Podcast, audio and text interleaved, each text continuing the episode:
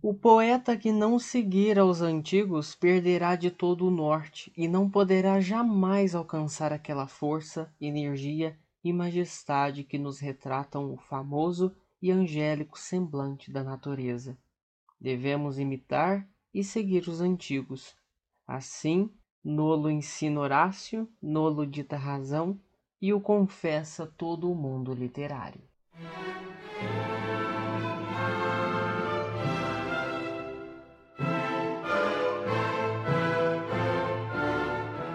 Desde que o mundo é mundo, sempre houve a necessidade de entendê-lo, de descrevê-lo, de lê-lo.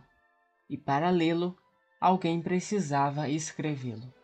E assim começaram os primeiros registros épicos narrativos conhecidos como epopeias. No episódio de hoje, uma breve aula sobre o neoclassicismo e uma análise sobre o gênero da epopeia e da obra O Uruguai, de Basílio da Gama.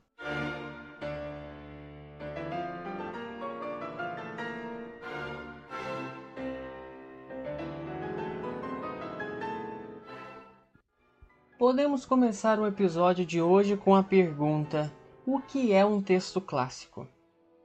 De forma simples, podemos chamar de clássico todo o texto que não for romântico ou moderno. Ao lermos, no entanto, devemos saber claramente se o texto é clássico propriamente dito, barroco ou neoclássico.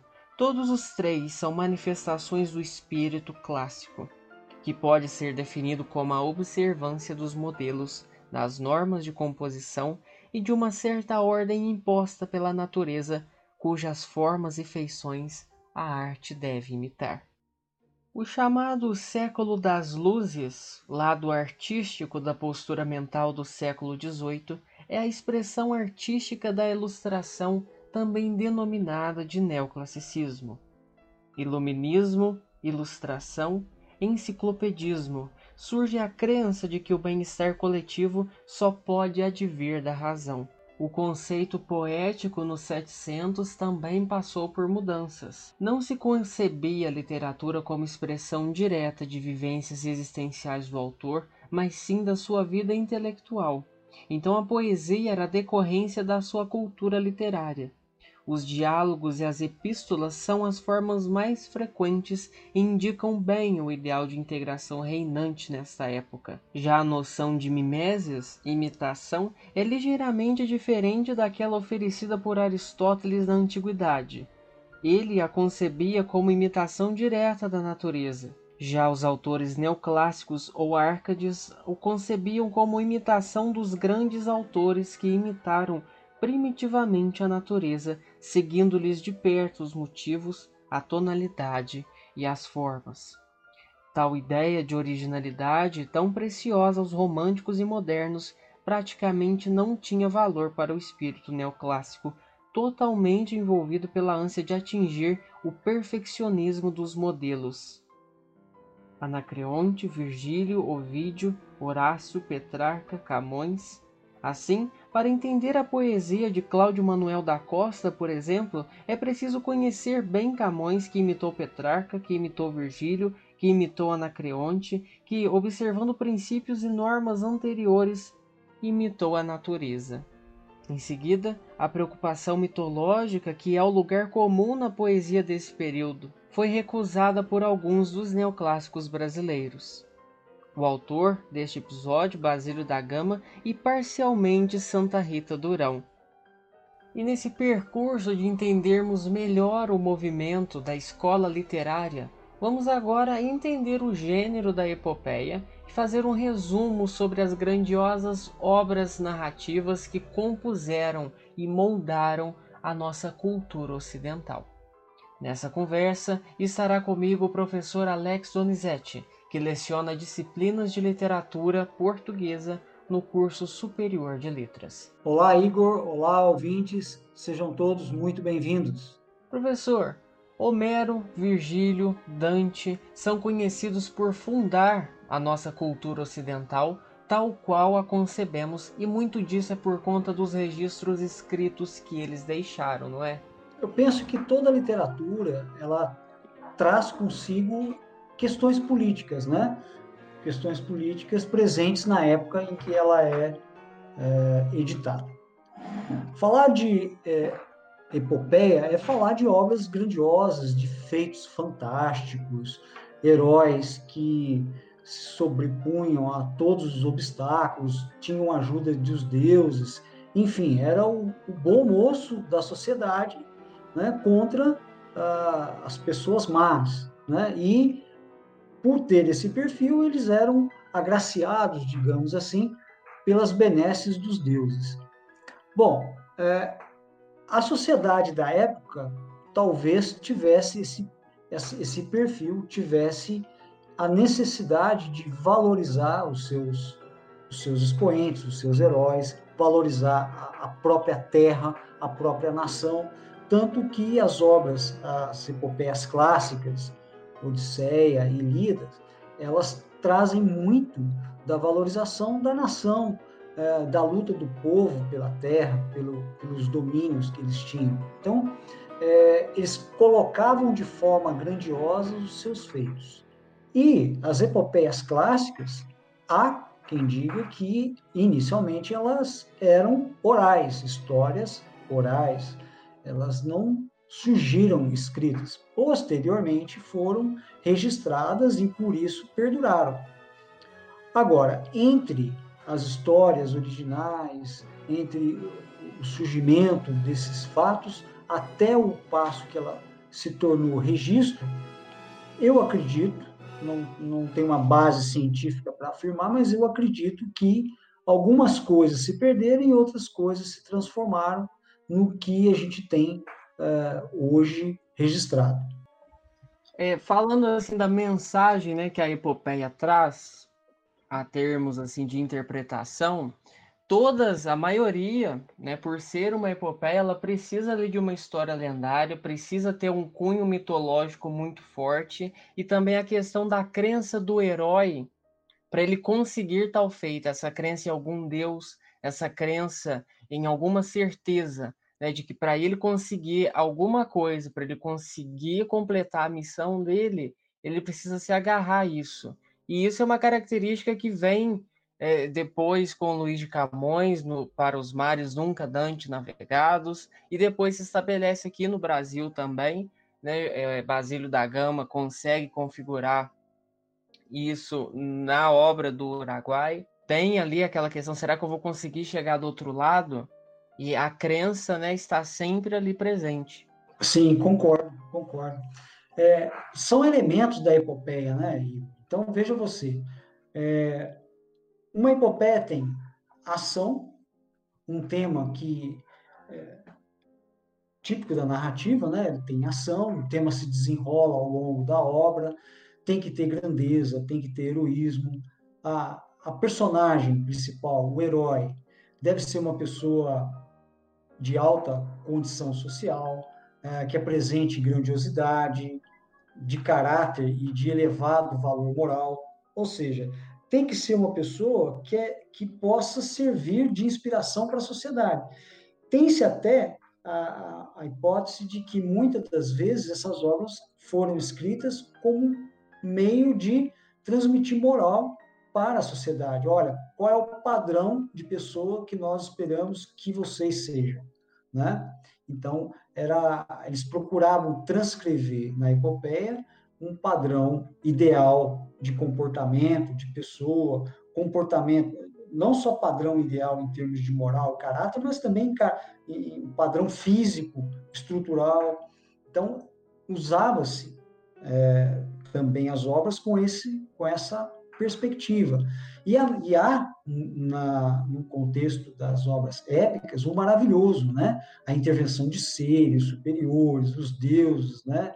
Criados assim, é, e, e, criados e dispostos a agir quando eles sentirem a necessidade, é, dispostos a apoiar determinadas causas. Né? Então não há é, os deuses surgem não há compreensão da origem deles na obra, mas eles surgem, interessante, ele, isso não causa estranhamento no leitor. O leitor, o leitor recebe bem essa, essa situação.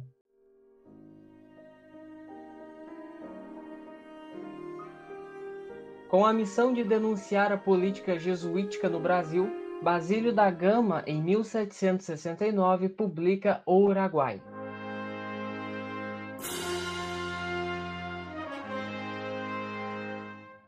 Livro sobre o qual falaremos agora.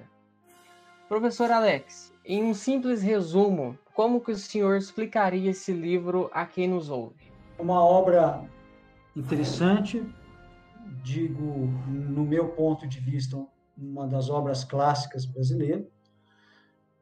É uma das duas epopeias é, mais é, disponíveis ao público. Temos a segunda, uma outra, não segunda, a Caramuru e o Uruguai. O Caramuru do Frei Santa Rita Durão e o Uruguai de Basílio da Gama. Bom, falar de Uruguai é, é falar de uma obra que, no meu ponto de vista, traz alguns posicionamentos políticos importantes. É, eu, particularmente, quando leio uma obra, é, eu faço uma primeira leitura para conhecer a história, para entender todo o enredo, e depois eu faço uma outra leitura com um olhar mais crítico, buscando entender o que circunda a obra. Né? Então, para um leitor que não tem a intenção de analisar é, o que circunda a obra, os elementos constituintes da obra para além da história em si, ler o livro já é algo muito interessante. É uma epopeia que alguns estudiosos ah, preferem não tratar como épica, porque ela diferencia um pouco da estrutura das epopeias clássicas. Né? Se falarmos em termos de estrutura, nós vamos ter, por exemplo, que a Ilíada tinha 24 cantos, 15.693 versos. Né? Já a, a, o Uruguai tem cinco cantos, olha, de 24 para 5. Enquanto Ilíada, 15.693 versos, o Uruguai tem 1.377 versos brancos, sem estrofação. Então, é um, é um poema né, é, que tem elementos da epopeia, mas que se distou um pouco das obras clássicas e de algumas secundárias, como, por exemplo, Os Lusíadas. Antes de adentrar na questão da história em si, acho relevante trazer para a discussão é, o contexto em que a, a obra foi criada, para você entender depois, quando tiver a oportunidade de ler o livro, por que, que algumas coisas acontecem na história. Bom, nós estamos falando do escritor é, José Basílio da Gama, é, nasceu em Tiradentes, era uma pessoa de uma, de uma família influente. É, quando o pai morre, vai para o Rio estudar em colégio jesuíta, e aí nós já começamos a encontrar alguns detalhes, né? Ele estudou em colégio jesuíta, ele conhecia os jesuítas. Pode-se dizer que ele era amigo dos jesuítas. E lá na frente no livro nós vamos ver o posicionamento dele em relação aos jesuítas. Em função da política pombalina, o Marquês de Pombal é, fecha as escolas jesuíticas no Brasil, Basílio da Gama, querendo continuar ah, os estudos para se tornar um religioso, vai a Portugal, estuda, continua estudando lá e numa das idas e vindas dele do Brasil e volta a Portugal, ele é preso em Lisboa por ser amigo dos jesuítas. E aí, como pena para essa situação, ele é condenado ao degredo, né, ao exílio eh, em Angola, na África. Indo para a África, é, ele se vê em uma situação difícil, decide escrever uma história denominada O Uruguai e como uma das dos elementos né, da, da epopeia, ele decide dedicar a obra. Basílio da Gama acaba retornando do, do exílio de volta ao Brasil, ele sai disso e se torna um membro da corte, um, um, uma pessoa é, benquista na sociedade.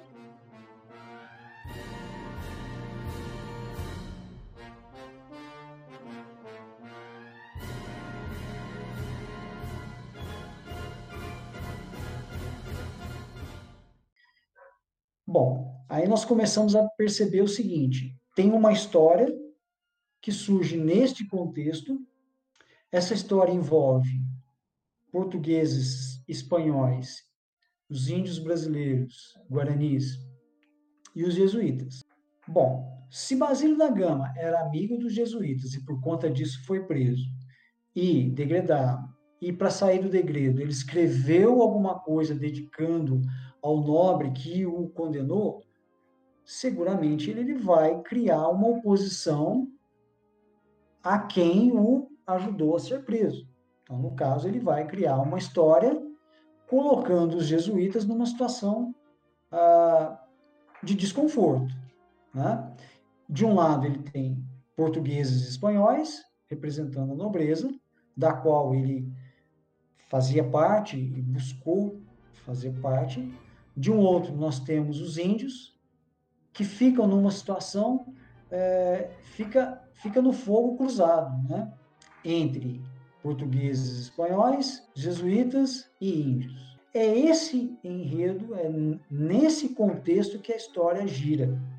E um detalhe interessante é que o Basílio da Gama cria uma situação tal que ele coloca os jesuítas numa condição de é, tanto inimigo de, dos índios quanto dos portugueses e espanhóis.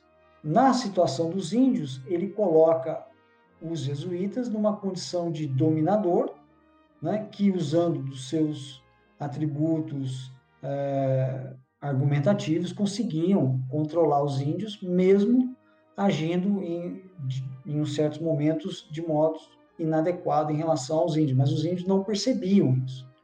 Né? Eles acreditavam, de certa forma, em como os jesuítas é, conduziam né, o convívio com eles. Bom, professor Alex, em termos literários, o que, que essa obra suscita, assim, no senhor, é, de pensamento, de inspiração? Igor, eu vejo a literatura, e aqui eu vou citar uma, uma fala do Ferreira Goulart. A literatura é aquilo que o autor sentiu vontade de escrever sem compromisso com a realidade.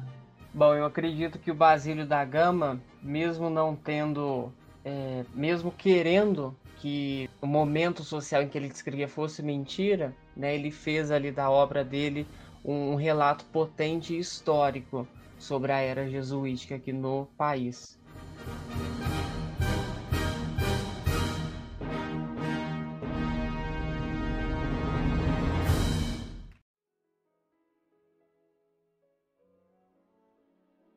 O episódio de hoje teve a participação especial do professor Alex.